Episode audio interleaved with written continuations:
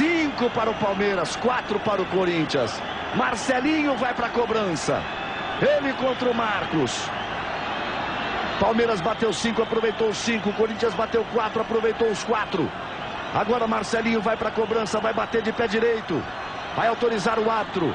Marcelinho contra Marcos, autoriza o juiz. Lá vai Marcelinho com o pé direito. Marcelinho e Marcos partiu. Marcelinho bateu. Marcos pegou!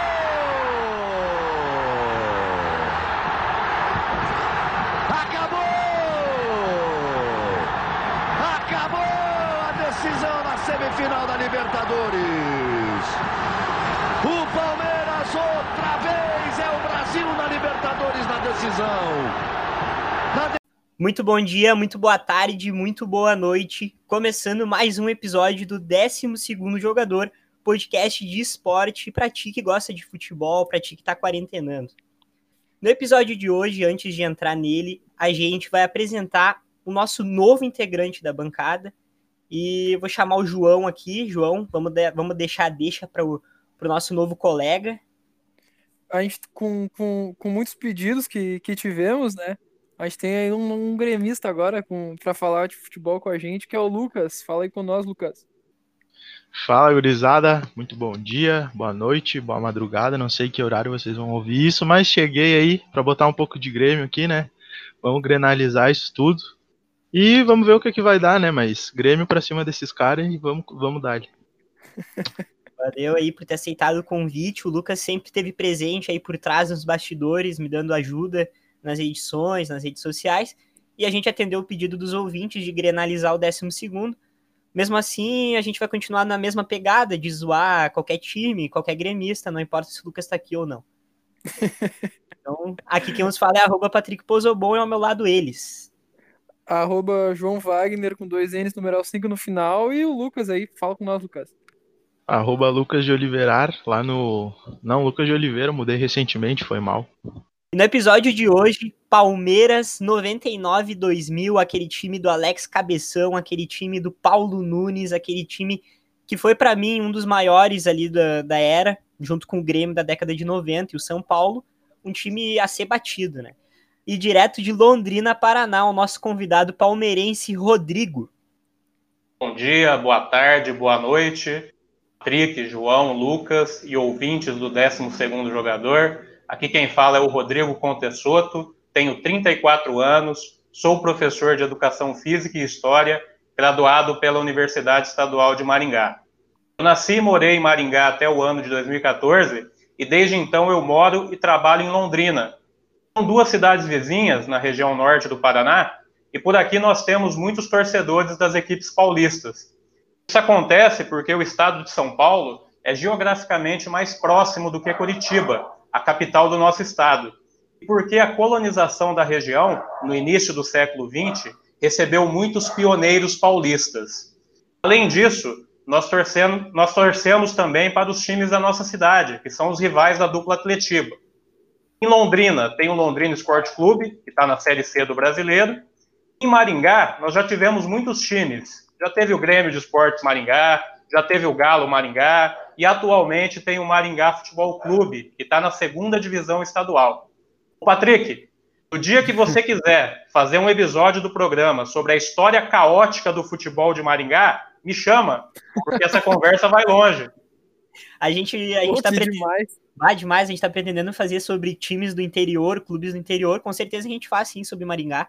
Londrina é mais tranquilo, porque sempre teve o Londrina Esporte Clube, o Londrina Esporte Clube ainda existe. Em Maringá já teve vários times com várias falências. É uma história uhum. bem caótica. Vale a pena conversar sobre o futebol de Maringá também. Legal, legal. O futebol do interior aí vai ter um novo quadro, a gente já está planejando. Nos próximos episódios, nas próximas semanas, a gente solta aí. No entanto, hoje o assunto é Palmeiras. Eu fico muito lisonjeado pelo convite. Claro, claro. Obrigado aí por ter aceitado entrando em Palmeiras, vamos entrar na década de 90 do Palmeiras, que é a década da Parmalat, daquele patrocínio que para muitos foi o que deu o aval para o Palmeiras ser campeão da Libertadores, o aval para o Palmeiras ser campeão praticamente de tudo ali naquele final de década. 92 o Palmeiras recebe o patrocínio da Parmalat e a gente contextualiza a década com alguns vices antes de, de ser campeão, né? 92 foi vice paulista e caiu na semifinal para o Colorado dentro do Beira-Rio.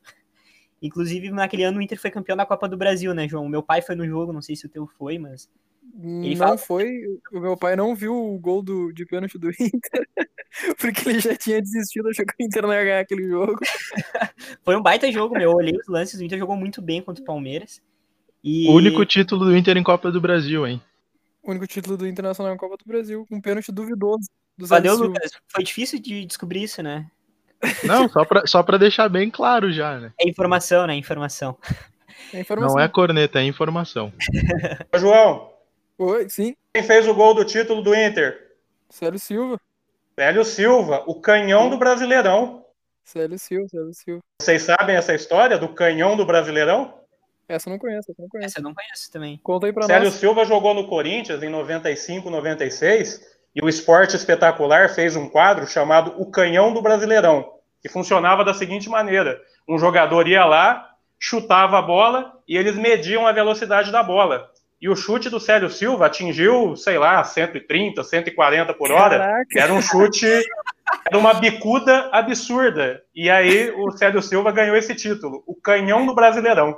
Ah, que massa, meu. Eu não sabia disso. Bah, tava mal de perna. Ô, Patrick, vou te testar também. Quem que era o goleiro do Inter na final da Copa do Brasil de 92? Gatito Fernandes.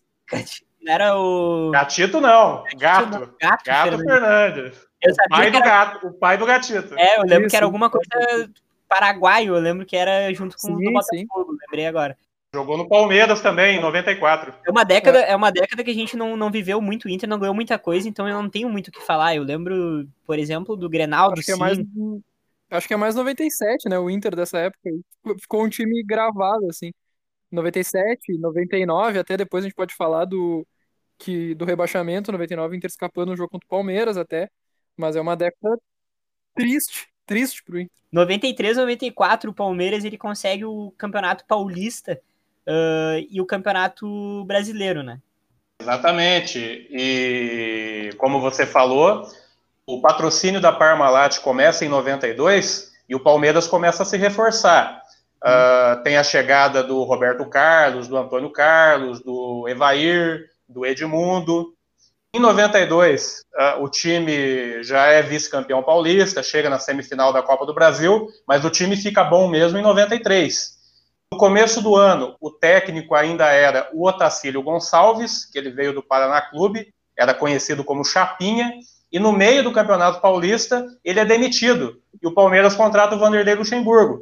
E aí o Vanderlei começa é, toda a história dele pelo Palmeiras. O time é campeão paulista, fazia 17 anos que o Palmeiras não conquistava um título, era um jejum enorme, que a torcida esperava demais por um título, passou a década de 80 toda na seca. Depois o time também é campeão brasileiro em 93, campeão do Rio São Paulo em 93, conquista de novo paulista em 94, conquista de novo brasileiro em 94, mas de- dessa fase ficou faltando a Libertadores. O time foi eliminado na Libertadores de 94 pelo São Paulo. E aí tem um fato curioso também, porque teve a Copa do Mundo em 94. A ida foi antes da Copa do Mundo. O jogo contra o São Paulo ficou 0 a 0 E a volta foi depois da Copa do Mundo. Esse jogo ficou 2 a 1 para o São Paulo. E o Palmeiras, durante a Copa do Mundo, resolveu fazer excursão. Foi jogar lá no Japão, foi jogar na Rússia, ficou 30 dias viajando. E aí o Eu vi time voltou cansado. E ainda tinha o Zinho e o Mazinho que disputaram a Copa de 94. Isso contribuiu muito para a eliminação do Palmeiras na Libertadores de 94. Então, apesar do bicampeonato brasileiro, apesar do bicampeonato paulista, faltou a cereja do bolo, que seria o título da Libertadores de 94. Não que o São Paulo não fosse forte, né, meu? O São Paulo, que era de Raí, foi campeão mundial, Pô. era um baita time. Acho que vocês dividiam o estado de São Paulo entre Palmeiras e São Paulo nessa época, né? É, o Corinthians não. Os dois times mais fortes em 92, 93, 94 eram São Paulo e Palmeiras, sem dúvida nenhuma. E o, Luxemburgo que tinha vindo de uma, um campeonato até. Era uma aposta, né? Porque tinha vindo de um bom campeonato com o Bragantino no Paulistão.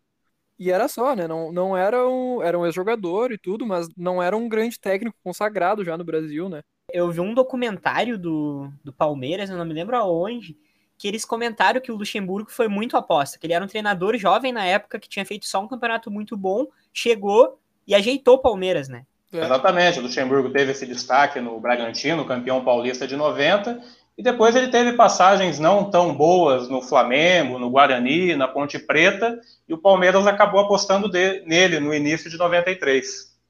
Deu certo, deu muito certo. Não, e logo muito que ele chegou, ele endireitou tanto Palmeiras que eu, eu, eu tava dando uma pesquisada antes, e alguma das, das matérias que eu vi foi o que era pouco falado sobre o Roger recentemente, que era o toque de bola rápido e envolvente da equipe que ele montou no Palmeiras na época também, né?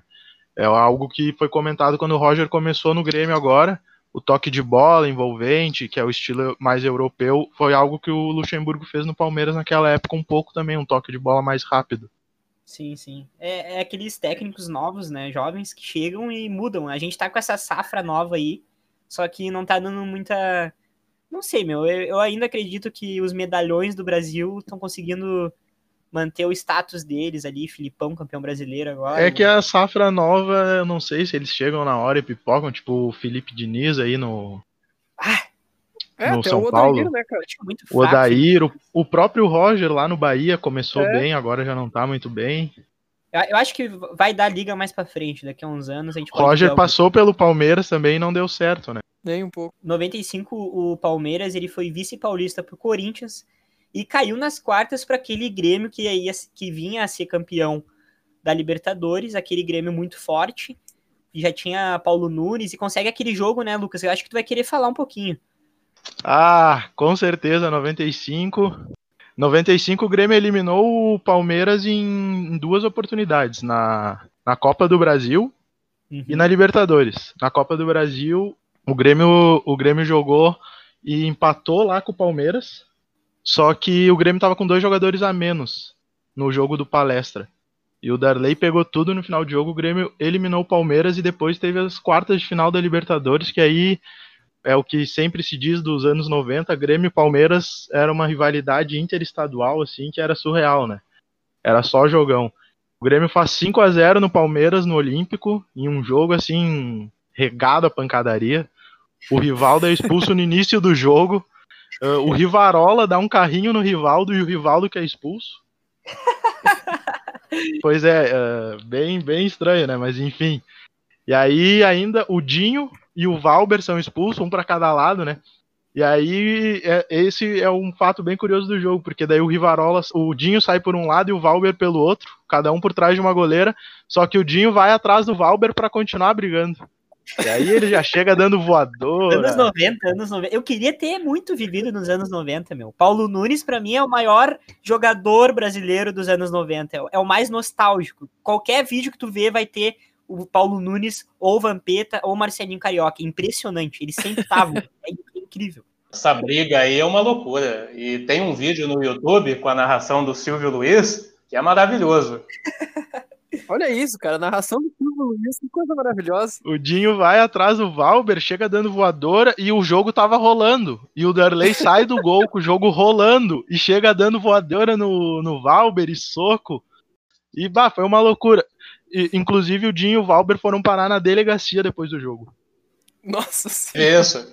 Isso. E aí no jogo não, não teve. O Arilson fez um golaço, que foi o segundo gol do Grêmio. Depois o Jardel fez três gols fez um gol de nuca e nessa época, não sei se vocês provavelmente já viram as reportagens do, Rezin, do Regis Rezin, que ele tá hum. falando e aí o cara faz o gol bem na hora que ele fala e vai falar com ele. Foi nessa época que começou.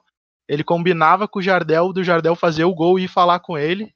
E foi bem nessa época, ele mesmo dá uma entrevista e fala que foi, foi assim que começou. Ele combinava com os jogadores e ele começou com o Jardel.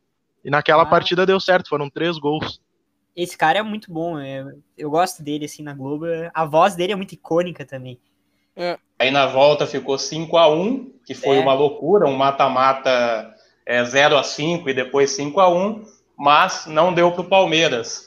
E assim, em 95, o Palmeiras passa por uma fase de transição. Nós tivemos lá o bicampeonato paulista e o bicampeonato brasileiro em 93, 94. Aí em 95 nós temos algumas mudanças no elenco, nós temos mudança de técnico. O Luxemburgo vai para o Flamengo no início de 95 e quem começa o ano no Palmeiras é o Valdir Espinosa, aí do Sul, gaúcho, é, saudoso Valdir Espinosa, faleceu no início desse ano, tem uma história no Grêmio também. Nos deu o título mundial. Campeão mundial no Grêmio, exatamente. Só que no Palmeiras ele tem vida curta. O time é vice-campeão paulista, perde para o Corinthians a, a final, é, acaba caindo nas quartas da Libertadores, nas oitavas da Copa do Brasil. Naquele ano, nós também tivemos o técnico Carlos Alberto Silva no comando, outro técnico que faleceu há muito tempo também, fez grande sucesso no Guarani, no Atlético Mineiro, teve uma grande carreira aqui no futebol brasileiro. E aí, no final de 95, o Luxemburgo volta para o Palmeiras.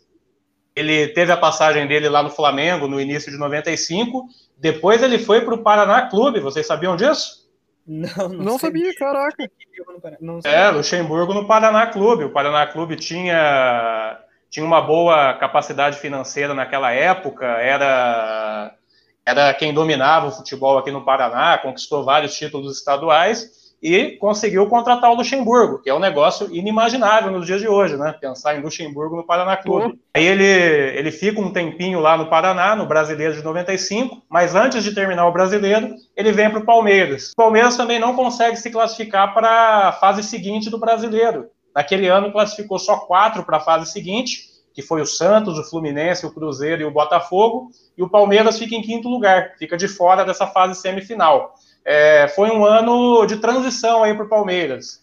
O elenco mudou, o Evair tinha saído, o Zinho saiu, e, e aí foi um ano que o Palmeiras não conseguiu conquistar nenhum título. Pois é, um ano meio vago, mas ao mesmo tempo chegava forte era no vago, né? O Grêmio 2019 foi assim, o Grêmio 2018 também. 96 o, o, o Palmeiras volta sendo campeão paulista e vice da Copa do Brasil para o Cruzeiro, o Cruzeiro que vinha ser campeão da Libertadores em 97, né? Era um baita time, o time do Cruzeiro. E o, o Palmeiras ele teve uma, uma, toquinha, né?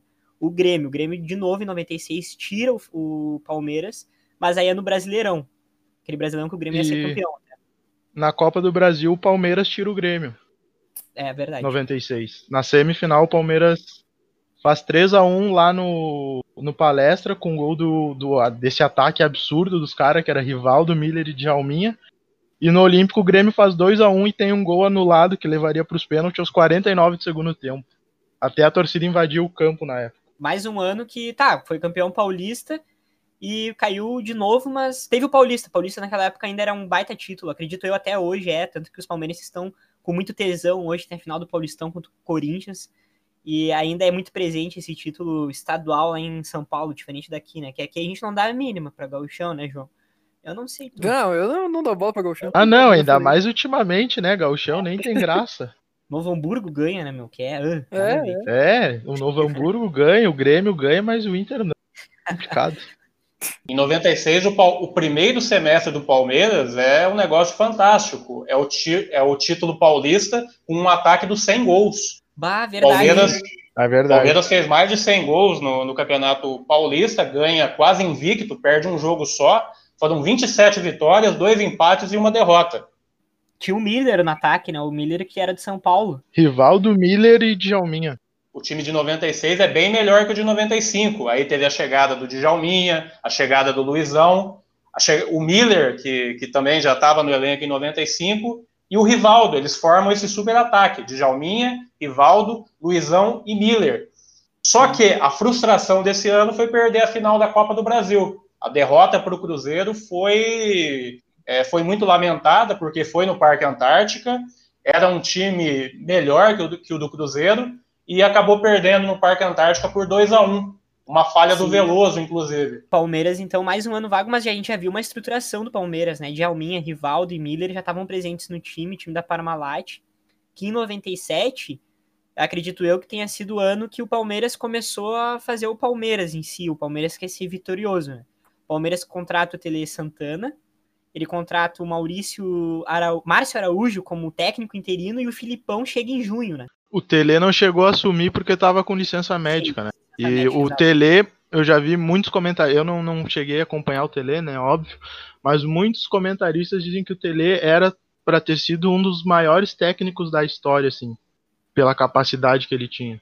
Pois é, e depois traz o Filipão, o Filipão que tinha ganhado tudo pelo Grêmio, que eu acredito que foi para vocês uma sensação muito boa, né? Tu ter um técnico vitorioso assumindo um time que estava em ascensão A contratação do Tele Santana era para manter o mesmo estilo de futebol do Luxemburgo, que era o futebol ofensivo, futebol com toque de bola. Só que o Tele Santana já estava doente. Ele, ele não assumiu o clube, ele foi contratado, acabou não sentando no banco de reservas. O substituto no primeiro semestre foi o Márcio Araújo. Uh, o Palmeiras não faz um bom primeiro semestre. É, tem um quadrangular final do Campeonato Paulista que o Palmeiras fica em último lugar. E o Palmeiras é eliminado na Copa do Brasil pelo Flamengo, que seria o campeão. Uh, seria o campeão, não, seria o vice. O campeão da Copa do Brasil de 97 foi o Grêmio. Aí eu quero fazer uma pergunta, Lucas.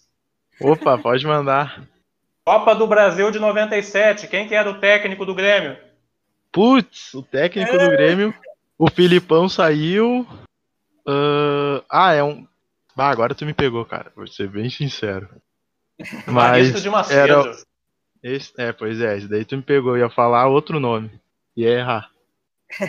Evaristo de Macedo. O Felipão. Eu ia errar, eu ia errar.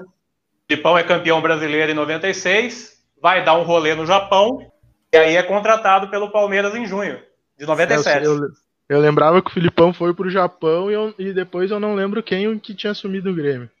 Mas assumiu bem, trouxe o título, tá tudo certo. Em 97, a gente pode considerar que é o início do, do projeto Libertadores. O Felipão é contratado para isso. Já estavam no clube o goleiro Marcos, o Veloso, o Roque Júnior, o Kleber, o Júnior, o Galeano e o Rogério. Em 97, chegaram o Agnaldo, o Alex Cabeção, o Zinho voltou para o Palmeiras, o Oséias, Oséinha da Bahia e o Euler, o filho do vento.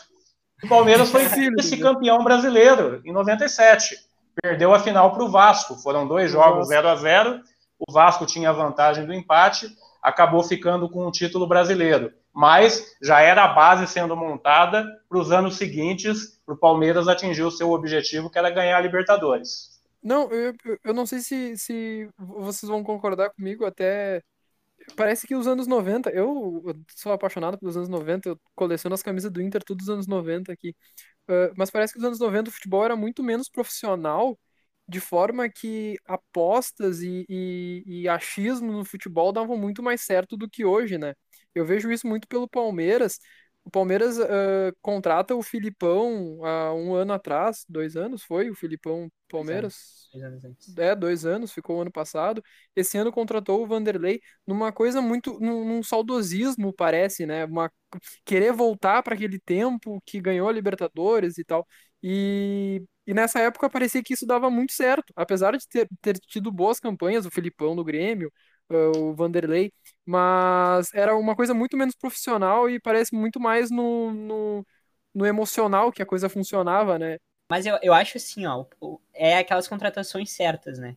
Eles traziam medalhões e dava certo. Eu acho que hoje não dá certo porque, como tu falou, tá muito mais profissional. Não tem. Qualquer time pode é. ganhar de qualquer time. Meu, eu vi, eu é, vi o Guarani jogando contra o Bragantino, né? O Bragantino não, Red Bull Bragantino. E o, o Guarani jogando muito bem. E é um time do interior, muito bem organizado, entendeu?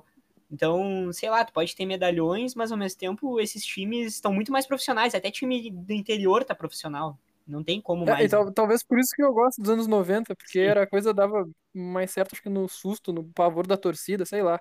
Pois é. Eu acho que atualmente os, time, os times de menor expressão, eles têm mais referências, entendeu? Eles conseguem se basear em outros times, tem tem quantos modelos de jogo por aí. E muito, hoje em dia, todos os times praticamente têm uma base, tem, estão tentando formar algum jogador. E daí tem muito time do interior que aposta na base. É basicamente jogador da base, base, base. Tem vários que estouram e aí vão para os grandes. Aí isso facilita uhum. muito para os times do interior. Mas aquele ano de 97, o Vasco foi campeão brasileiro no ano com o Juninho Pernambucano já, e no ano seguinte foi campeão da, da Libertadores, né? Em cima do Barcelona de Guayaquil. O ataque do Vasco no Brasileiro de 97 era Edmundo e Evair, que foram ídolos do Palmeiras no, no, no, bicampeonato brasileiro e paulista de 93 94. E 97 aqui não, não tem como deixar passar o primeiro 5 a 2 Internacional no Grêmio no Olímpico, Fabiano Cachaça. E fica também o. Vocês falaram do Darley, eu só consigo lembrar do apelido carinhosíssimo do Fabiano Cachaça de franga velha, né? Do Danley. Que saudade, né? Fabiano Cachaça que jogou no Inter. Vamos deixar essa daí passar, vamos seguir no Palmeiras, então. Mas falando de times fortes, a gente já vinha a chegada do Vasco, já tinha chegada do Palmeiras, já tinha chegada do Cruzeiro. Então tu já tinha três times que para mim marcaram o final da década de 90. O São Paulo já meio que desapareceu ali no cenário nacional. E aí a gente entra no ano de 98, que acredito eu, pro, pro, pro Rodrigo foi um grande ano, né? Foi campeão da Copa do Brasil. Mas vamos falando do primeiro semestre, falar do primeiro semestre ali, que chegou para mim, o jogador que eu mais gosto, não, não tem, não foi, não jogou no meu time, mas eu adoro ele. Paulo Nunes chegou no primeiro semestre no Palmeiras, Arce e o Júnior Baiano chegou no segundo. Não sei como é que é o sentimento do palmeirense em relação ao Paulo Nunes em si, se ele é nostálgico como ele foi aqui no Grêmio. Paulo Nunes é o diabo loiro, né, cara? É, é o cara que fazia gol, provocava o adversário, é, fazia o gol e do nada tirava uma máscara ali da tiazinha, da feiticeira. É, e era bom jogador, né? Era um baita de um atacante. É, nessa quarentena, nesse isolamento social aí que a gente está vivendo nos últimos meses, eu vi muita reprise de jogo antigo e hoje eu consigo perceber como que o Paulo Nunes realmente era um ótimo jogador é, assistindo hoje o Paulo Nunes, a gente consegue valorizar ainda mais o futebol dele. Eu vi aquela final do Grêmio Portuguesa no Olímpico, o Paulo Nunes jogou, jogou muito bem. Aquele time da Portuguesa que tinha, que era Zé forte. Roberto, Zé Roberto, exato. Klemer, Kleber no gol da, da Portuguesa. O meu, pai, o meu pai foi nesse jogo. Ele conta até hoje, era portuguesa, assim. Ah, a portuguesa, se eu não me engano, tinha o Denner também, que depois veio pro Grêmio. Uhum. Uhum. Você, vocês, colorados, gostam do goleiro Klemer? Muito, pô. Demais. Gostam? Todo mundo. Apesar de ser um grande frangueiro, eu considero ele um dos, dos piores, melhores goleiros do Inter. Mas ele tava na- nos títulos grandes, né? Mas a gente é, ele é ídolo aqui, com certeza. Fez embaixadinha no Grenal. Todo o elenco de 2006 é ídolo aqui, né? Por tudo que conquistou É, é. de 2005, 2006, todo aquele time, mesmo vice-campeão brasileiro, roubado, roubado pro Corinthians. Eu ressalto em todo episódio que foi roubado, tá? Que a gente perdeu, foi roubado aquele título de 2006. Sem dúvida nenhuma, tem meu apoio. Obrigado, Rodrigo. O torcedor, cori- torcedor corintiano disse que não, né? Mas cada um, cada um. Aquele time de 98, a gente vê o time do Palmeiras. Aí, aí vamos trazer uma curiosidade legal daquele ano de 98. Como eu tinha dito, o Cruzeiro era um time muito forte. Era um time que tinha sido campeão da Libertadores em 97, foi vice-campeão mundial pro Borussia. Só que mesmo assim, estava forte em 98 ainda. E estava tão forte que foi vice. Vice-campeão da Copa Mercosul e vice da Copa do Brasil, né? É, aquele ano você ligava a TV, era perigoso estar passando um Palmeiras e Cruzeiro, porque foram nove partidas. Jogaram nove vezes em 98. Teve a final da Copa do Brasil, que foram dois jogos. Essa final da Copa do Brasil é memorável. O Cruzeiro ganha de 1 a 0 do Palmeiras no Mineirão e o Palmeiras ganha de 2 a 0 no Morumbi. As grandes decisões nos anos 90 eram no Morumbi. Todos os clubes de São Paulo acabavam fazendo as finais no Morumbi. Porque no Morumbi era o público, eu não entendi. Eu vi que o Corinthians também decidia no Morumbi. Porque o Palmeiras tinha o Parque Antártica, que era, que era um estádio para 30 mil, 35 mil pessoas no máximo, e o Corinthians não tinha seu estádio próprio. Então, daí a final da Copa do Brasil de 98, uh, 2 a 0 Palmeiras, um gol no final do Oséias, o gol espírita do Oséias. O Zinho O cobra a falta, o goleiro, goleiro do Cruzeiro, Paulo César, ele rebate e o Oséias, quase na linha de fundo, uma coisa que nem a física consegue explicar, faz o gol e garante o título para o Palmeiras. A gente agradece muito também o Zagallo por esse título, sabem por quê? Conta aí. Porque o goleiro titular do Cruzeiro era o Dida. O Dida foi convocado para a Copa de 98 e ficou de fora da partida decisiva da Copa do Brasil. Entrou Caraca. o goleiro Paulo César, o Paulo César rebateu a bola, gol do Oséias, Palmeiras campeão. Certamente, se fosse o Dida, ele ia só encaixar a bola de uma facilidade que a gente ia achar fácil. Que ele sempre fazia. Uma mão só. Uma mão só, né, meu? O Dida que aí até pouco tempo jogou no Grêmio e depois foi pro Inter ainda. Não sei o que que ele foi fazer no Inter. Acho que Pois ele não é. tem uma É. partida oficial pelo Inter, mas Teve? Tem, tem, tem. Teve, teve. Jogou, jogou, jogou Jogou, alguns jogos, sim. O Dida deu um rolê aleatório aí no fim da carreira. Portuguesa, Grêmio, Inter, depois Futebol de areia ele jogou. Futebol de areia ele jogou, verdade, meu. Ele jogou futebol de areia, ele é uma mão no gol. Mão. O mão no gol No dividida. No Grêmio ele emendou uma temporada como titular ainda e deixou o Marcelo Groi eh, esperando mais uma temporada no banco porque foi pedido do Luxemburgo para tocar o projeto. Eu vou, eu vou te contar, Lucas, o que, que o Dida fez no Internacional, tá? Eu sei que tu quer saber. O Dida foi expulso no 5 a 0 da Chapecoense e depois entrou o Muriel no outro jogo, que acho que foi contra o Fluminense, e aí o descobre o Alisson o Inter em 2014. Foi É. isso que o Dida fez. Aquele jogo que o Rafael Moura foi nosso goleiro. É, Ah, Exatamente. aquele, ah, é verdade, aquele memorável jogo contra a Chapecoense. Exato. O Palme- Palmeiras foi campeão da Copa do Brasil em cima do Cruzeiro e campeão da Mercosul. O Cruzeiro consegue dois vices, né? E quartas de finais do Brasileirão, ele cai pro Cruzeiro. O Palmeiras cai pro Cruzeiro naquele ano. Isso, Patrick. Eu ia falar do segundo semestre. No Brasileirão, o Palmeiras é eliminado pelo Cruzeiro nas quartas de final. Foram quatro jogos entre Palmeiras e Cruzeiro na, no Brasileirão. Na primeira fase teve, a primeira fase era jogada em turno único. E no mata-mata, nas quartas de final, foram três jogos. Eram os playoffs. Vocês não viram isso, né, cara? Era maravilhoso os anos 90, com mata-mata até Que 2002. delícia. É, a gente se divertia muito em novembro e dezembro porque era o mata-mata do Brasileirão. Era só jogo decisivo, só jogo bom. Copa do Brasil também se decidia nessa mesma época. O do Brasil era no primeiro semestre. Hum, legal. É, eu vi que os títulos são bem antes, né? Primeiro semestre. Isso, a Copa do Brasil ela era jogada no primeiro semestre junto com os estaduais e aí no segundo semestre começava o Brasileirão. A final da Copa do Brasil de 98 foi dia 30 de maio.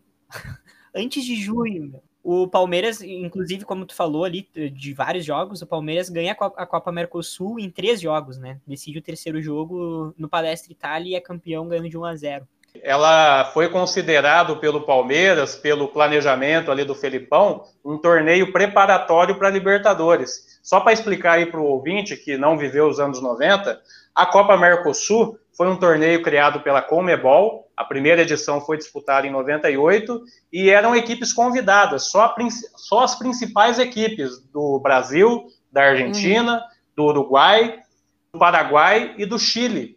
Aí era só equipe boa, era um torneio de alto nível. E por isso que o Palmeiras considerou esse torneio uma prévia da Libertadores de 99. Eu falei que a Mercosul era grande. Eu falei pra vocês que a Mercosul era boa. Eu não sei porque que O acabaram esse Patrick tava, o Patrick tava É que a Mercosul aqui, virou, virou, virou tipo uma Sul-Americana. sul-americana hoje. Não, não, não. Sul-Americano parecido, time meu, é- varziano, time varziano. Sul-Americano é varziano. Não, eu não, tô, eu não tô falando que o nível é o mesmo, óbvio que não. Qualquer um ganha a Sul-Americana hoje. Eu tô falando que eles meio que foram tentando adaptar e virou uma porcaria. Virou uma merda, é. Ninguém dá bola pra Sul-Americana atualmente. É até pra não tirar o protagonismo da Libertadores, né, cara? Sim.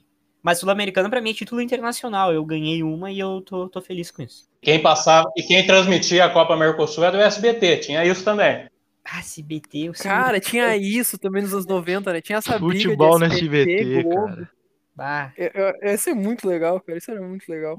Vamos entrando no ano que a gente vai fazer o episódio de hoje, né? Contextualizamos bem o ano de 90 ali, da década de 90, e vamos entrando na, na Libertadores de 99, que eu fui dar uma pesquisada, eu não sabia os confrontos do Palmeiras, e cara, que Libertadores foda que o Palmeiras ganhou. Que Libertadores massa de se acompanhar e que Libertadores que o Palmeiras, pra mim, pô, conseguiu fazer história, com certeza, ainda mais pelos times que estavam chegando ali. Todos os times que o Palmeiras pegou eram fortes, todos, sem, sem sombra de dúvidas, todos. Vamos entrar ali no primeiro semestre, chegaram alguns jogadores de retorno e algumas contratações, né?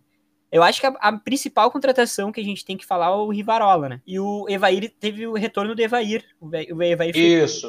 Teve o retorno do Evair, do César Sampaio, o goleiro Sérgio estava emprestado, voltou. O Rubem Júnior, que era lateral, fez um bom, um bom cam- campeonato brasileiro de 98 pelo Coritiba, voltou também. E teve a contratação do Jackson. O Jackson era um meia, que também fez um bom campeonato brasileiro de 98 pelo esporte, e o Palmeiras apostou muito no Jackson, que entrou em alguns jogos da Libertadores, mas era reserva também, é, teve atuações tímidas no Palmeiras, não foi aquilo tudo também. E o, o Palmeiras chega colocando uma pressão grande né, no início do ano para todo o foco na Libertadores. Até o Paulo Nunes uh, fala que é o Paulistinha, né? O, o, Pauli, o Campeonato Paulista no início do ano.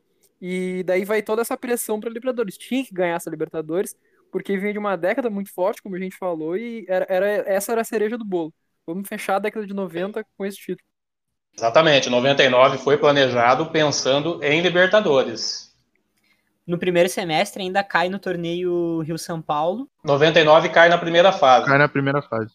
Torneio Rio-São Paulo é considerado um título importante para os times de Rio e São Paulo, que a gente vê eles relembrando às vezes. É, o torneio Rio-São Paulo ele foi mais importante no, no início da história do futebol brasileiro, porque o futebol, a, os protagonistas do futebol brasileiro eram os clubes do Rio e de São Paulo. Então ele teve sim a sua importância até a década de 60. Aí depois esse torneio ficou sem ser disputado durante muito tempo e nos anos 90 ele foi resgatado. Mas foi resgatado como um torneio de início de ano, de pré-temporada, mas tinha uma rivalidade legal ali entre os quatro de São Paulo e os quatro do Rio. Era um torneio bem competitivo para ser jogado como torneio de pré-temporada. Eu vejo muito orgulho do, da torcida do Botafogo, que foi campeão do Rio São Paulo. eles, eles falam com muito orgulho isso. Mas aí perde o Paulista para o Corinthians na final, aquele Corinthians que vinha a jogar contra o Palmeiras na Libertadores. E na semifinal cai para o Botafogo. Na Copa que, do Brasil. Que perde para o Juventude na final. Exatamente, o Botafogo perde para o Juventude na final da Copa do Brasil e aí é o ano Parmalat, né? Um time é, é. campeão da Copa do Brasil e o outro, o Palmeiras, campeão da, da Libertadores. E a gente não fala sobre o, o, Internacional, sobre essa Copa do Brasil aí, que a gente esquece. Sem palavras, né? Cair pro time do Juventude, mas tudo bem. Então, tomando o que tomou no Beira Rio do Juventude, né? Mas ok. Né, Mas a gente tem. O João tem uma dúvida em relação ao, a, a como é que era a relação Parmalat entre os clubes, Juventude e Palmeiras. O Cafu em 95 vai pro Juventude, joga dois jogos e depois vai pro Palmeiras. Por que que isso aconteceu? É, era uma relação, tipo, empresa, como tem no Red Bull. Era uma relação, no mínimo, esquisita, né? O, o, Juventude era mais ou menos um Palmeiras B. Bah. Que loucura, cara. Que loucura, cara. não sabia. O Cafu foi o seguinte: o Cafu ele sai do São Paulo e vai jogar no futebol espanhol. Em 95, ele é contratado pelo Palmeiras, só que tinha uma cláusula no contrato do Cafu que proibia ele de ser contratado por um rival do São Paulo. E o que, que ah, acontece? Caraca. Ele vai dar esse rolê lá em Caxias do Sul, ele disputa duas, três partidas pelo Juventude, no é segundo semestre de 95, ele já aparece no Palmeiras. Que loucura, agora tá sentido, João. Agora Caraca! Tá é isso, foi para foi para dar um drible nesse, nessa cláusula do contrato. Stones. Stones. É, Stones. Libertadores de 99. Na primeira fase, a gente. Como é que era essa Libertadores de 99? Tu tinha 20 clubes, né? Pelo que eu entendi aqui, 20 clubes, dois de cada país. E o campeão anterior, Vasco, entrava nas oitavas. Aquele Vasco, Juninho, Pernambucano e tudo mais. É, exatamente. O regulamento da Libertadores eram 20 clubes, classificavam dois de cada país. Aqui no caso do Brasil era o campeão brasileiro e o campeão da Copa do Brasil. Só isso. Não tinha vaga para o nono colocado do Campeonato Brasileiro. Pena. Eu que gosto. Para disputar a Libertadores tinha que bater campeão. E, bo e boa Libertadores, porque caiu Palmeiras e Corinthians juntos, né? É, e tinha isso, a Comebol ela colocava dois de cada país nos grupos. O grupo é do, do Palmeiras era Brasil e Paraguai, então nós tínhamos no grupo Palmeiras e o Corinthians, do Brasil, o Cerro Portenho e o Olímpia do Paraguai. É pra dar clássico já dá briga no, na fase de grupos, já, né? Já dá clássico, já dá briga, e é baita, baita, baita fase de grupos, né? Caiu com o Corinthians, Cerro Porteiro e Olímpico. Vamos entrar na, na fase de grupos no, no, nos jogos que. Nos jogos emblemáticos, acredito eu, que o Palmeiras ganha do Corinthians, perde do Corinthians dentro da fase de grupos, né? Já era um time forte aquele time do Corinthians. Não sei se tu lembra de algum lance icônico desses clássicos que teve na Libertadores. Na primeira fase, o Palmeiras é, estreia na Libertadores contra o Corinthians. É um jogo sábado à tarde no Morumbi, no dia 27 de, de fevereiro, Jogo sábado à tarde no Morumbi. Sábado à tarde é Libertadores. Isso vocês também não, não, não sabiam, né? De forma alguma. Vai ter Champions agora de tarde, eu acho que é mais ou menos isso. Ah, mas pra eles é de noite lá, né? É, pra eles é. É. Durante uma pandemia, coisas esquisitas estão acontecendo. Mas Libertadores sábado à tarde era de vez em quando tinha lá nos anos 90. E aí o Palmeiras estreia contra o Corinthians no Morumbi. Uh, o goleiro do Corinthians era o Ney, e o Ney nasceu em Maringá também, que é a cidade onde eu nasci. Uh, nesse jogo, uh, o gol do Palmeiras é um gol polêmico. Aos 12 do segundo tempo, o árbitro marcou um recuo de bola do Gamarra para o goleiro Ney. E aí foi tiro livre indireto dentro da área, o Arce faz o gol. Nesse jogo também teve expulsão do Kleber, teve expulsão do Marcelinho, e aí o Corinthians reclamou muito da arbitragem depois desse jogo. Mas, placar final, Palmeiras 1, Corinthians 0. Como sempre, o Corinthians reclamando muito da arbitragem. E sempre sendo muito ajudado. Sempre muito ajudado e sempre reclamando. Aí o, o Palmeiras vai para dois jogos em Assunção, né? Tanto pra, contra Cerro quanto para Olímpia, e em questão de dois dias tem dois jogos. Isso, jogou no dia 3 de março e jogou no dia 5. Ah, muito. Normal, naquela época. Cagando, né, para o calendário. Não, tranquilo. E os dois já fez os dois jogos em Assunção, que era para economizar o busão também. Sim. Tranquilo. Ah, faz todo sentido. E aí o Palmeiras tocou o Cerro e tomou do Olímpia, né? Exatamente. Contra o Cerro Portenho foi 5 a 2 O Júnior Baiano faz dois gols. Nesse jogo, é a primeira vez que o Júnior Baiano exibe a sua camiseta florida, que era a camiseta em homenagem à banda Chiclete com Banana. que é muito importante no título do Palmeiras. Na final, é, já tá todo mundo usando essa camiseta do Chiclete com Banana. Até o, até o Murtosa aparece lá na comemoração usando essa camiseta. Mas a gente já viu o Júnior Baiano fazendo gol, né? Fazendo gol tanto no Cerro quanto já no Olímpia. Os dois, fez quatro gols no Paraguai. Ele foi lá e fez quatro gols dos seis que o Palmeiras fez.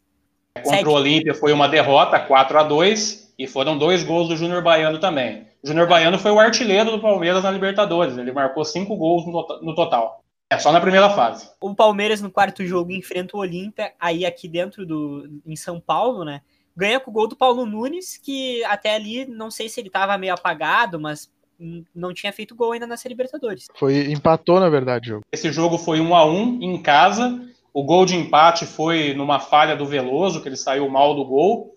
E, e aí a torcida fica um pouco preocupada. Pois é. Mas o Corinthians estava tava ganhando. E aí no quinto jogo o Corinthians pega o Palmeiras e ganha do Palmeiras.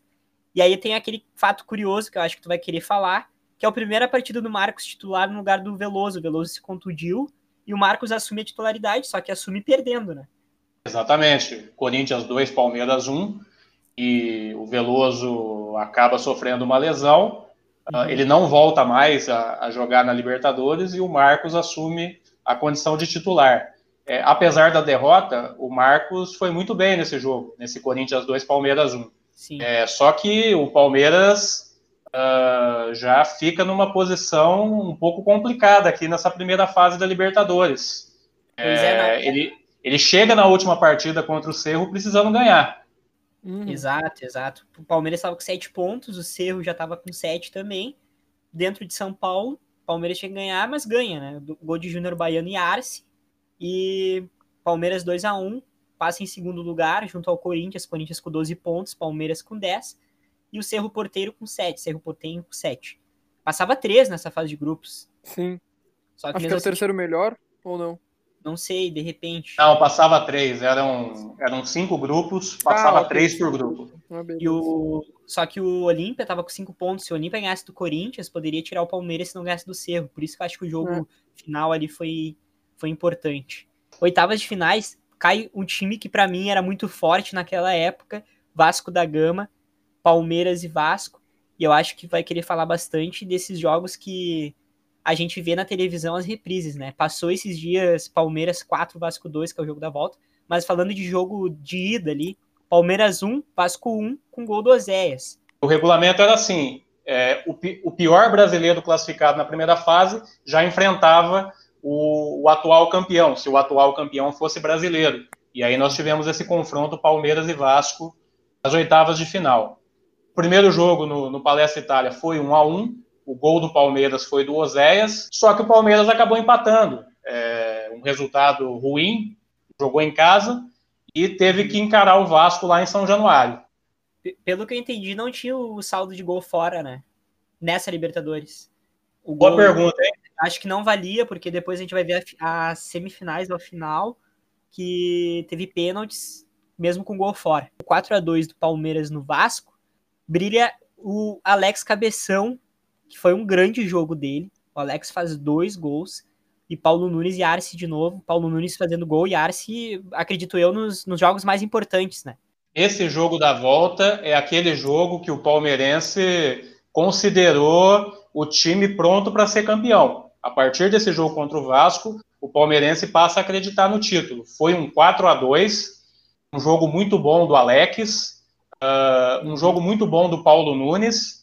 E aí o Palmeiras consegue a vitória, consegue passar para as quartas de finais e tá aí o jogo mais importante, acredito eu, para o palmeirense nas quartas de finais. Pega o Corinthians, o maior rival, que tinha ganhado no, no, na primeira fase ali, na fase de grupos, o Palmeiras ganhou um e o, e o Corinthians ganhou outro. Quem brilha é o Marco. Dele é o Marcos. Palmeiras 2, Corinthians 0 na, na ida.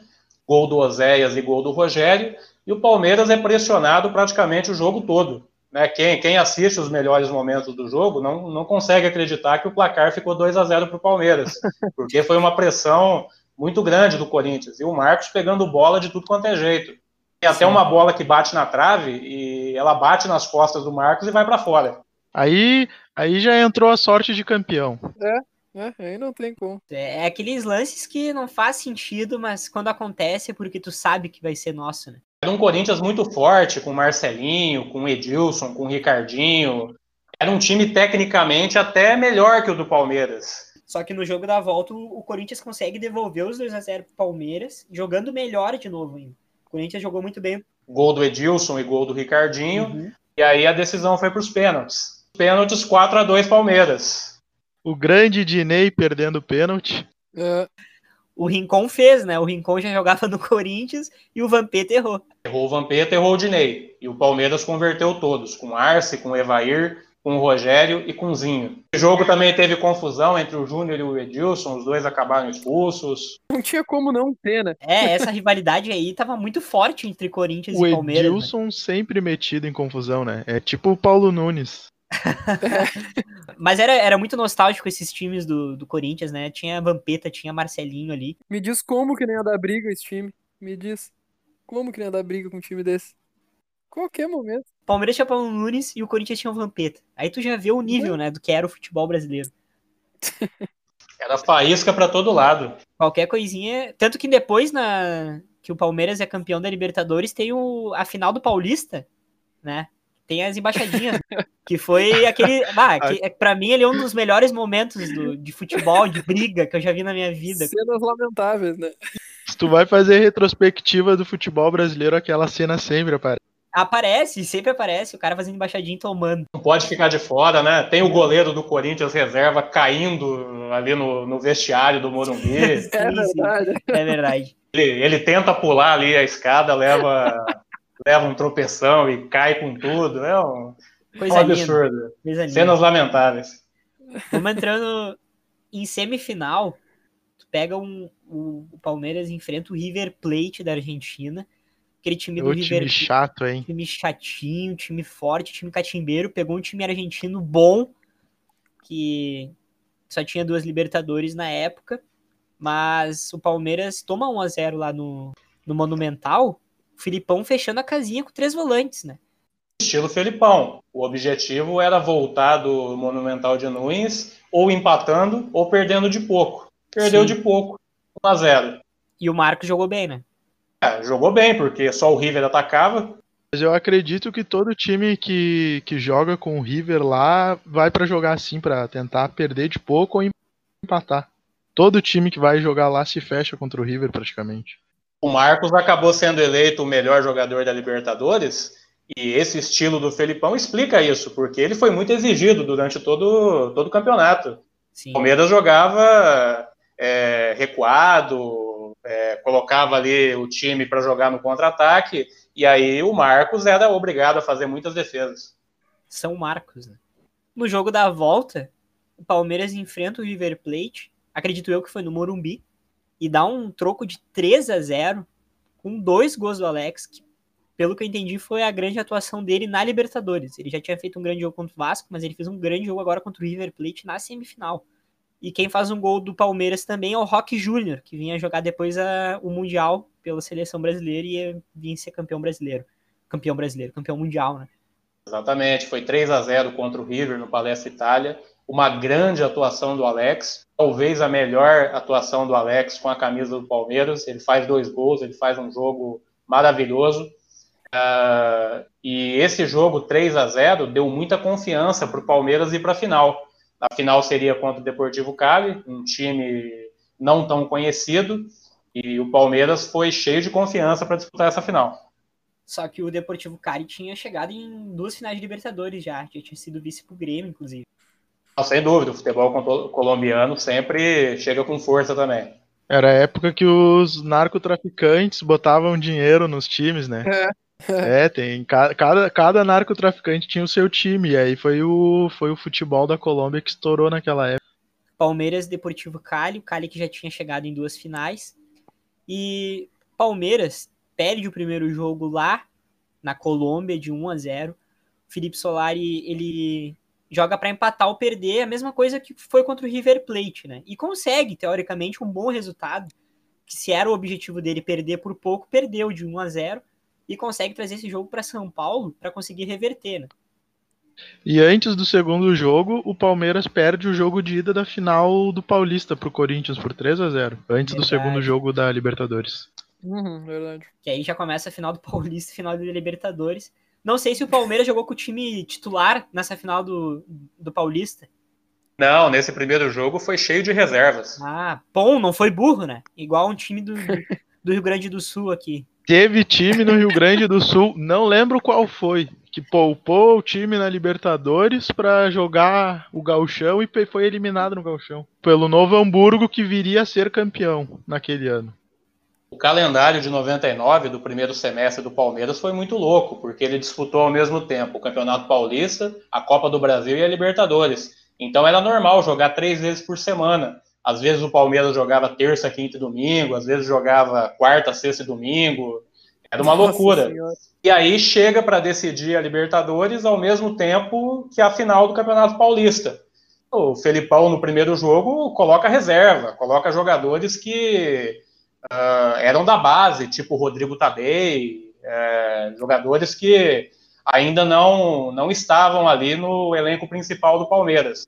E aí foi normal esse resultado 3 a 0 que foi duas semanas. O primeiro jogo foi dia 2 de junho, o segundo jogo foi dia 16, duas semanas depois. O Palmeiras vinha decidir em São Paulo o jogo contra o Cali. Evair e Oséias marcaram os dois gols do Palmeiras, que desbanca o Cali por 2 a 1 que aí foi para disputa dos pênaltis. Mas entrando no jogo em si, um torcedor infartou na arquibancada do, do Parque Antártico, tá? Ele faleceu. Um torcedor faleceu, acredito eu, nos pênaltis, né? Foi antes, foi no primeiro tempo ainda. Meu Deus do céu. Putz, não deu nem pra comemorar, tempo. velho. Cara, eu, eu assisti esse jogo de novo pra, pra gente fazer o programa aqui. Já tinha visto quando passou na Globo ali no domingo à tarde. E o Roberto Tomé, que era o repórter da Globo, ele avisa, né? Ó, oh, morreu um, um torcedor aqui na arquibancada, Galvão. Foi atendido, não resistiu. Puta merda. Só um detalhe, né, só uma curiosidade: o goleiro do Deportivo de Cali na época é o Dudamel, que foi treinador do Galo recentemente e não deu certo. Não deu nada certo, né? Não deu nada certo. Informei pra Tintas Renner. Inclusive o Dudamel agora, essa semana, tá pedindo uma, uma um caminhão de dinheiro de rescisão. 3 Mas milhões. Aí fica pra outro, outro podcast aí pra falar sobre. Tinha que falar com o atleticano de novo, que ele falou que tava é. tudo bem. Vamos entrando no jogo, o Palmeiras muito ansioso no primeiro tempo, boa chance aos 11 minutos que o Paulo Nunes cruza no, Ale, no Alex cabeção, mas cabeceia para fora. E o Dudamel defendendo alguns chutes, inclusive do Paulo Nunes. E entrando no segundo tempo, tava, tava ainda vantagem pro Cali, né? O jogo tava muito nervoso. Muito nervoso. O Palmeiras até criava oportunidades, mas é, não conseguia não conseguia fazer o gol. Aí no segundo tempo, aos 10 do segundo tempo, o Paulo Nunes também tem uma boa chance, o Dudamel defende. aos 11 do segundo tempo, o Felipão faz uma substituição mais ousada. O Evair entra no lugar do Arce. E aí o Rogério, que jogava no meio-campo, vai para a lateral direita. Ou seja, o Palmeiras fica com três atacantes: fica com o Evair, com o Paulo Nunes e com o Oséias. Uhum. A entrada do Evair é, faz com que o Palmeiras melhore a movimentação ofensiva. Aos 19 do segundo tempo, tem pênalti para o Palmeiras. O zagueiro Iepes, que é aquele que jogou no Milan depois, ele mete a mão na bola e o Evair faz o gol de pênalti. Aliás, eu nunca vi o Evair perder um pênalti. Era um absurdo a, a qualidade dele para cobrar pênalti. Os melhores batedores de pênalti que o futebol brasileiro já teve. Tipo Henrique Dourado. Tipo Henrique Dourado, exatamente. que absurdo essa comparação. Aos 24 do segundo tempo, o Júnior Baiano faz uma falta dentro da área, pênalti, e o gol do Zapata. Sempre tem um Zapata num time colombiano, é impressionante. Cara, qualquer time colombiano que tu vai ver tem o Zapata, meu. É, esse nome ah, é. Ah, sempre tem. Sempre tem um Cubidas no futebol do Peru. É, é... tipo tu achar um Silva aqui no Brasil. É a mesma coisa, cara, é incrível. O Palmeiras toma esse gol, e eu acredito ter sido um banho de água fria, assim, na torcida do Palmeiras. 24 segundos tempo, toma um empate. O cara ganhando de 2 a 1 pelo saldo agregado ali, fazendo um gol fora. O Palmeiras deu sorte que esse gol fora não valia, né? Porque senão o Cali teria sido campeão da Libertadores. Teria feito um gol fora, um gol dentro de casa, e o Palmeiras só teria feito dois dentro de casa. Mas o Júnior cruza, e aí brilhou o Oséias na final. O Oséias faz um gol, Palmeiras faz 2 a 1 e aí tu tem a expulsão do Mosqueira e do Evair no segundo tempo, ali no finalzinho do jogo, já aos 49. O Evair foi expulso por nada. Sim. Basicamente. Mas ele tinha feito pênalti, tinha feito gol de pênalti, eu acho que foi uma. Pô, perdeu um baita, perdeu, um baita batedor de pênaltis ali para decisão que viria. E aí vem a decisão dos pênaltis, que acredito eu, final de Libertadores. Eu não sei se vai aguentar, sinceramente. Eu Como é que ia. eu ficaria? Eu não iria aguentar se eu visse o Inter batendo pênalti na final da Libertadores. Eu não ia ver, na verdade. Eu não ia ver, não ia conseguir. Ah, eu vi, eu vi na frente da televisão ali. Eu, meu pai e meu irmão, a gente, a gente viu sim. E aí a gente entra nos pênaltis. O Zinho erra o primeiro pênalti. Dudamel bate pro, pro Cali e faz. Júnior Baiano faz pro Palmeiras. Gaviria, Gaviria, Gaviria, faz Gaviria. pro Cali.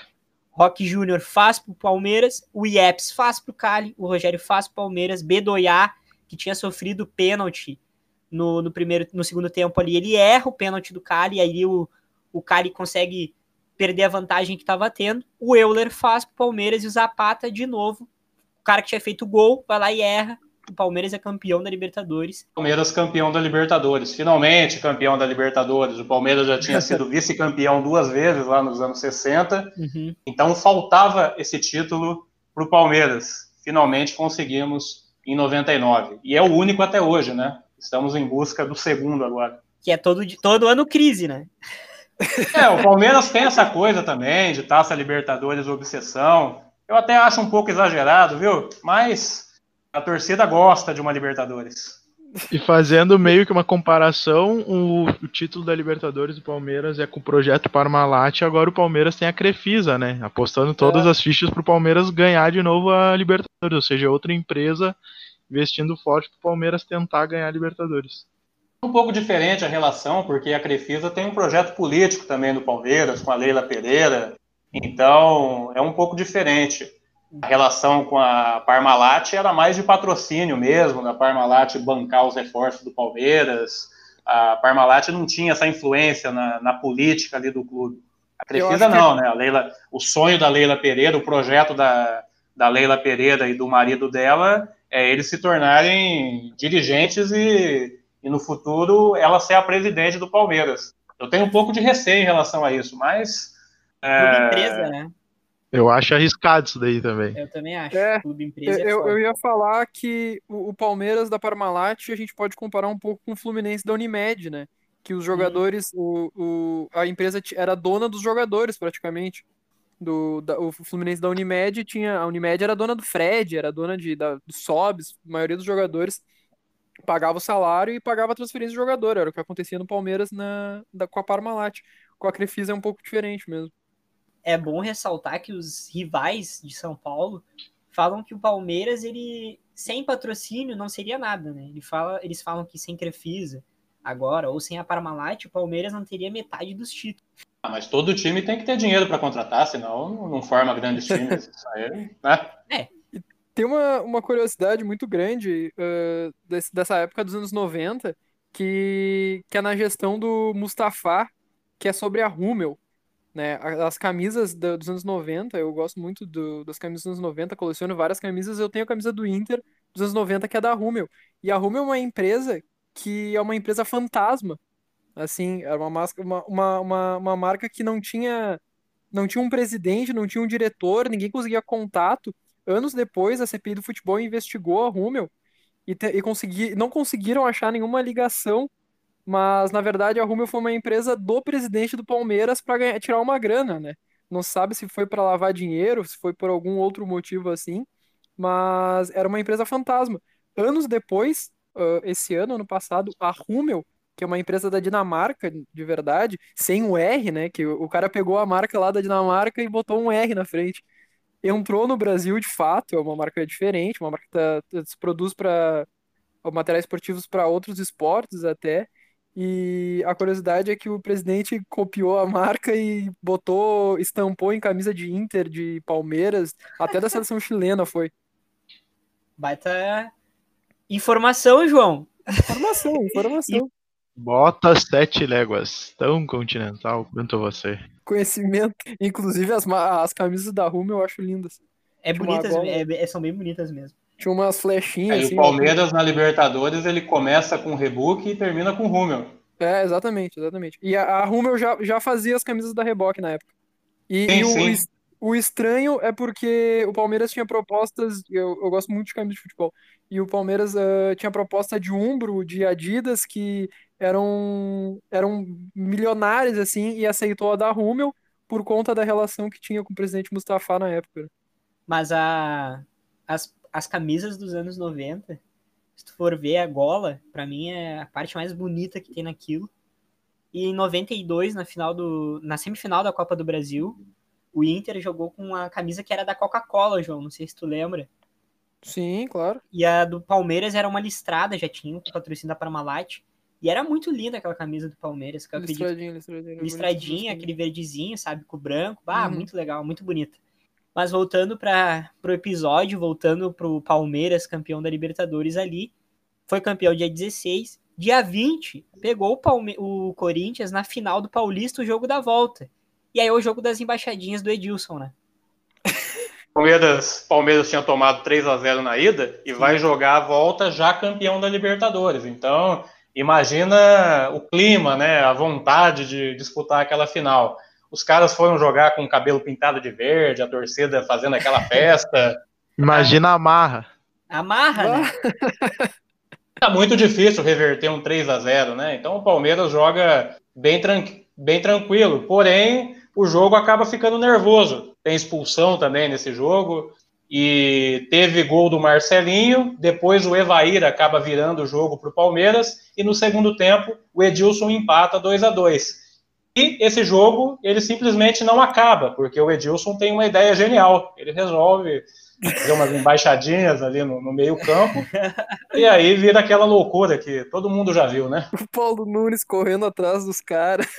Foi muito, muito O Júnior chega dando rapa no Edilson, daí o Paulo Nunes chega empurrando, né? Aí sai todo mundo correndo atrás do Edilson. O goleiro reserva do Corinthians caindo lá no vestiário. É aquela doideira. O time do Corinthians, ele tinha Índio, Gamarra, Vampeta, Ricon, Ricardinho, Marcelinho Carioca, Edilson Capetinha e o Dinei. Tá? O time do Corinthians era muito forte, muito, é. muito, muito, muito, muito bom aquele jogo, muito bom ter esse momento pra gente lembrar com o palmeirense.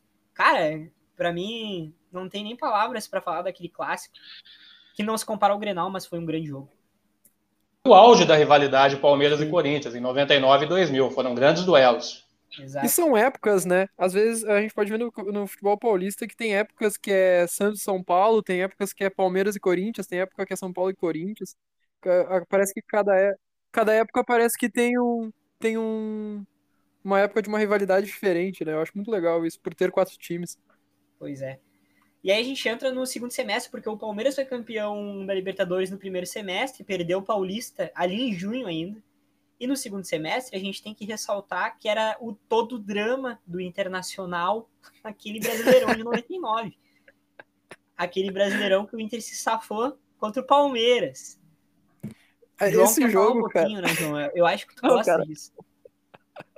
Esse jogo, primeiro que esse, esse jogo, o, o Inter faz um gol no final do jogo, 36, aquele gol de peixinho, todo mundo sabe, o gol de peixinho do Dunga, o Elivelton a, só que o Inter toma uma pressão tão grande do Palmeiras, uma pressão, toma a bola na trave, bola no travessão. O João Gabriel faz umas defesas meio sensatas assim.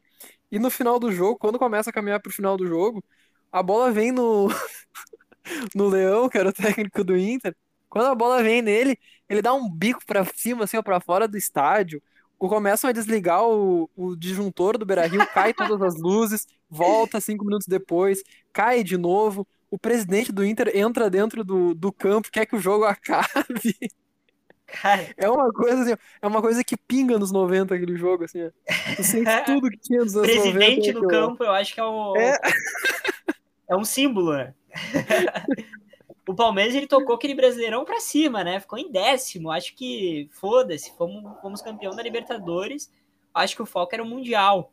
Não sei se. Aí tinha o seguinte, Patrick, Patrick, era um problema do futebol brasileiro naquela época, porque o clube conquistava a Libertadores no primeiro semestre e largava o brasileiro, ficava só pensando no jogo lá de Tóquio. Eram seis meses jogados fora. O Palmeiras pensou tanto em Tóquio, ficou em décimo, claro, não comprometeu o Brasileirão. Só que deve ter doído perder para o Manchester na final e o United tinha sido campeão. Ah, ô, gurizada, deu um calor aqui, deixa eu ligar o ventilador. Tem um mundial aqui. Tem um mundial, deixa eu ligar o mundial aqui porque tá quente.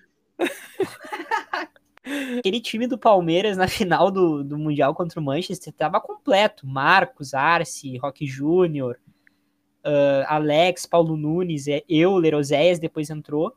Só que o time do, do Manchester tinha Beckham, tinha Giggs, que jogou muitos anos ali ainda, tinha Schultz também, e o Alex Ferguson, que era o treinador, né?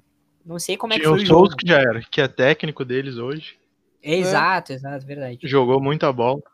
E o Palmeiras não fez uma coisa que era meio comum nos anos 90, que outros times fizeram, uh, que era contratar jogadores só pro Mundial, né? Manteve, né? É, Tratou manteve. dois só. Foi quem os jogadores? Chegou o Zé Maria, lateral direito, para ser reserva do Arce, e chegou o Faustino Asprilha, o colombiano.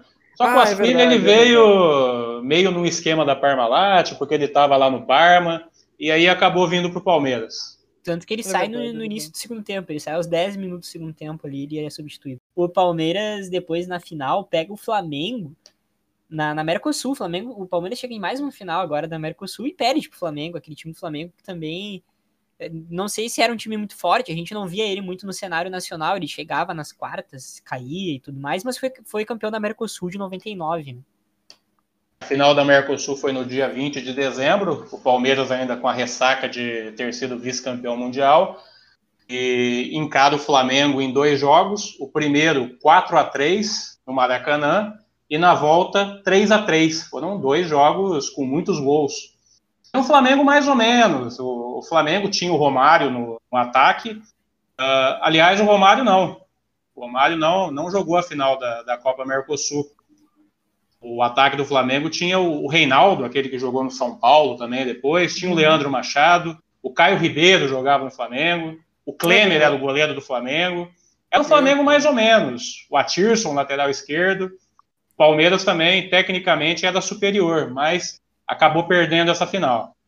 E aí a gente vai, vamos falar um pouco do ano de 2000, que teve alguns confrontos, vamos falar o, básico, assim, o superficial daquela Libertadores, que o Boca Juniors foi campeão, o Boca Juniors que ali começava era Riquelme e acabava era Palmeiras. Eu acho que ele foi um divisor de águas para o clube, clube de São Paulo e para o clube de Buenos Aires. Mas entrando no ano de 2000, o Palmeiras perde alguns jogadores muito importantes, Júnior Baiano, Kleberzinho, Paulo Nunes, Oséias, e contrata o Argel Fux. Ei, vamos passar o trator. Tratorzinho, né? Campeão da Copa Rio São Paulo contra o Vasco e é vice paulista para o Santos. Era um Palmeiras em reconstrução. O Palmeiras começa o ano 2000 já sabendo que a Parmalat não ia continuar patrocinando o clube. É, a Parmalat ainda fica no, nos anos 2000, só que já não faz mais investimentos. Por isso que teve a saída de vários jogadores famosos e a chegada de jogadores mais modestos, entre eles o zagueiro Argel. E falando de Libertadores de 2000, mudou o regulamento, o regulamento já tinha 32 clubes, e aí já entravam o G4 do Brasileirão, acredito eu. E o campeão E da. a gente tem o Juventude. E a gente tem o Juventude, campeão da Copa do Brasil ali, né? Jogando a Libertadores. Libertadores. Inclusive caiu no grupo do Palmeiras, o Juventude. Uh, não vamos entrar muito né, nessa Libertadores de 2000, mas o Atlético Mineiro, o Atlético, o Atlético Paranaense era um time que já estava forte já, já, já viu o Atlético Paranaense na Libertadores, ou seja, o, Palmeiras, o Atlético Paranaense já estava indício, dando indícios que viria a ser, ser campeão brasileiro, né? 2001, Hum. se eu não me engano, o Atlético Paranaense foi campeão brasileiro, ou 2004. 2001. 2001, é 2001, verdade, sim. baita time. O Palmeiras, ele passa no- na, na Libertadores de 2000 em primeiro, num grupo onde tinha o Nacional, Juventude e T-Strongs, e o Juventude cai na primeira fase, infelizmente, a touca do Internacional caiu. Nas oitavas de final, o Palmeiras encarou o Penharol, foi 2 a 0 lá no Uruguai e 3 a 1 em São Paulo. Nos pênaltis, o Palmeiras acabou superando o Penharol. Nas quartas, o adversário foi o Atlas do México. O Palmeiras ganhou de 2 a 0 lá no México e ganhou de 3 a 2 no Parque Antártica. Aí vem a semifinal. Aí vem a história para ser contada. O Corinthians de novo no caminho do Palmeiras, ou o Palmeiras de novo no caminho do Corinthians, né? Corinthians ainda com aquela base muito forte, o Palmeiras, acredito eu, que tinha ainda os remanescentes, que era Marcos, Roque Júnior, Alex e Euler. Provavelmente eram esses quatro jogadores. Júnior. Lateral esquerdo Júnior, importantíssimo também nessa campanha. tinha esses remanescentes, só que o, Palme o Corinthians ainda tinha a base, Marcelinho Carioca, Luizão, tinha a Vampeta, tinha o, o Dinei, tinha o Edilson Capetinha, então o, o Corinthians ainda tinha o time melhor que daquele ano de, de 99 comparado ao Palmeiras. No primeiro jogo, o Corinthians ganha de 4 a 3 dentro do Morumbi. Que jogo, Que hein? cara? jogão de Libertadores, 30 de maio. No meio de maio ainda, né, no final de maio, É. o Corinthians esbanca o Palmeiras. 4 a Patrick e 3. João, vocês viram quem foi o árbitro dos dois jogos, Corinthians e Palmeiras? Edilson Pereira. Wilson Pereira de Carvalho. pau no cu do... Esse é um pau no cu. Não sei se o Lucas concorda. Não, concordo, eu concordo, eu concordo, eu concordo. Não, não tem como não concordar, né, meu? Eu sabia que ia despertar esse tipo de sentimento. É a mesma coisa que os árbitros de Grêmio e River aqui na, na Libertadores me, me recordam, né? Mas acontece. Exatamente. E na volta, no jogo da volta, é um 3 a 2 pro Palmeiras. E aí tu via que não tinha o saldo fora, né, inclusive. Palmeiras ganha de 3 a 2 e vai pros pênaltis. E cara, é incrível, de novo, o Marcos brilha. Aqui ele realmente pegou o pênalti, né? Na, na final de 99, o Zapata cobrou para fora. Aqui não, aqui ele defende o pênalti do Marcelinho no dia 6 de junho de 2000. Foram dois jogos intensos, dois jogos movimentados. O primeiro 4 a 3 Corinthians, o segundo 3 a 2 Palmeiras.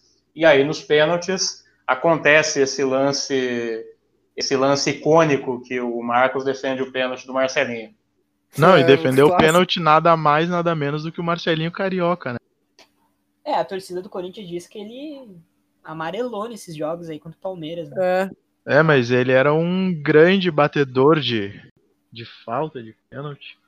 O Palmeiras, que daí então chegou na final contra o Boca. O Boca que vi- viria a ser quatro vezes campeão aí do, da Libertadores depois, nos anos 2000. A era do Riquelme, né? O Boca naquela final contra o Palmeiras, o primeiro jogo foi 2 a 2 O segundo jogo foi 0 a 0 no, em São Paulo e o Boca ganhou nos pênaltis por 4 a 2 o Boca que naquele, naquela época já tinha o Ibarra, o Batalha no meio campo, que era, bah, o cara roubava a bola demais e dava pau. Tinha o Gustavo Esqueloto, que foi, é, eu não sei se ele é técnico deles ainda, mas ele tava no Boca recentemente, não, ele não é per- mais. Não é mais, né? perdeu a final pro River. Mas os irmãos, o Pianeta, Isso. o Gustavo e o Guilherme. E aí o, o Riquelme, que. O Riquelme era ridículo, né? E tinha, e tinha o Palermo, que também jogava bola demais, tinha aquela trancinha, o cabelo raspado e a trancinha atrás ali, o, na nuca. Esse era o Palácio. Era o Palácios? Ah, é, o, o Palermo era o. É, o Palermo era um pouquinho mais cabeludinho, loirinho. É, loirinho. Isso aí, isso aí. Confundi os dois, mas também jogava bola pra caramba. E aí o Palmeiras veio a perder a final para eles nos pênaltis. Por, incri por, incrível que pareça, o Riquelme não marcou, não marcou nessa final, né? Depois Mas pra no quê, né? Pra quê? Depois Depois, ele ia vir a né? meter. Nem sei quantos gols ele meteu naquela final. E nesse primeiro jogo, 2 a 2 teve os dois gols do lateral, do Arua Barena. Quem teve o gol do Pena pro gol. Palmeiras e o gol do Euler, que empatou o jogo. Aí É. a gente foi jogar no. Não, e o detalhe, o Palmeiras jogando as duas finais de Libertadores ah, decidindo nos pênaltis, né? 99 e 2000. Eu nunca ia aguentar isso. Mas, não, imagina duas finais seguidas, né? Duas finais seguidas. Aí, bah, duas finais seguidas decidindo nos pênaltis é, como diria o Galvão, haja coração, torcedor. Nos pênaltis de 2000, o Palmeiras perde por 4 a 2 pro Boca. E o Faustino Asprilha desperdiça a cobrança dele e o Roque Júnior também desperdiça. E, infelizmente, o título foi lá para La Bombonera. Para a gente encerrar aqui essa fase do Palmeiras, segundo semestre de 2000, é, é o fim do patrocínio da Parmalat. O Palmeiras ainda joga com a Parmalat na camisa no segundo semestre de 2000, só que já não tinha mais o patrocínio, não tinha mais os reforços é, bancados pela multinacional italiana. O elenco sofre muitas mudanças, as contratações para o segundo semestre são muito mais modestas, entre eles o zagueiro Paulo Turra, que tinha sido campeão gaúcho pelo Caxias em 2000. Paulo Turra jogou no Palmeiras no segundo semestre de 2000. É, o Felipão sai do Palmeiras ali na, na metade de 2000. Uh, ainda com o Murtosa como técnico interino, o Palmeiras ganhou a Copa dos Campeões Regionais. Foi uma final contra o Esporte. No segundo semestre, aí o Murtosa sai também, vai junto com o Felipão pro Cruzeiro. E quem assume o Palmeiras é o Marco Aurélio, que tinha sido técnico do Cruzeiro no título da Copa do Brasil de 2000. Nas quartas de final do Brasileiro, tem o confronto contra o São Caetano, que o Palmeiras perde de 3 a 4 e depois empata em 2 a 2 é eliminado pelo São Caetano na Copa João Avelange. E ainda tem mais uma final para disputar no final do ano, contra o Vasco na Copa Mercosul. 0 a 2 para o Vasco, em São Januário. Segundo jogo, o Palmeiras ganha de 1 a 0 e aí tem um terceiro jogo no Palestra Itália, que também é um jogo memorável, foi 4 a 3 para o Vasco. O Palmeiras virou intervalo ganhando de 3 a 0 e no segundo tempo, com uma grande atuação do Juninho Pernambucano, Juninho Paulista, Romário, o Vasco acabou virando o jogo. Que é um dos grandes jogos que são emblemáticos nesse, nessa virada do milênio, né? Esse 4 a 3 do Vasco virando um 3 a 0 E tu vê esse time do, do Palmeiras que jogou contra o esporte, já é um time bem, bem mais simples, né? Já, já sente falta de grandes nomes que nem teve no final dos anos 90, justamente por conta da, da- de perder o patrocínio da Parmalat, né? Exatamente, é um Palmeiras bem modesto. Eu vou escalar aqui o Palmeiras É, que jogou contra o Sport na final da Copa dos Campeões. Sérgio, Neném, Paulo Turra, Aguinaldo e Jorginho. Fernando, Rodrigo Tadei, que depois fez sucesso lá na Roma, Juninho e Asprila, Basílio e Alberto. O técnico foi Flávio Teixeira, o Murtosa. É, já era, já era o time que daqui a uns anos ia ser rebaixado, né? Ah, o time bem abaixo já do. E aí acaba a era Palmeiras 99-2000, com um ano que não foi muito bom, né? Só ganhou a Taça Rio São Paulo em 2000, mas chegou numa final de Libertadores, chegou numa final de Mercosul, chegou numa final de Paulista. Era um time muito forte nessa virada do milênio. E é isso. Finalizando aí. Acho que vamos finalizar já, né? Uh, primeiro eu queria agradecer aí pro, pro nosso convidado que sabe muito de, de Palmeiras, né, cara? É muito legal, eu gosto muito de falar com o torcedor e, e ver que a galera lembra das coisas de cabeça e, e lembra de coisas com emoção, né? Eu, eu acho isso a parte mais legal de falar com um torcedor desse tipo. Agradecer pela oportunidade dele de vir aqui, de falar com a gente e se tiver torcedores aí a fim de falar sobre outros títulos, outros times, a gente está disponível para ouvir. Vai sair mais quadro aí, né? Agora do 12 jogador, estamos estudando. O Lucas chegou para reforçar o time, para a gente fazer coisas novas aí, chegando.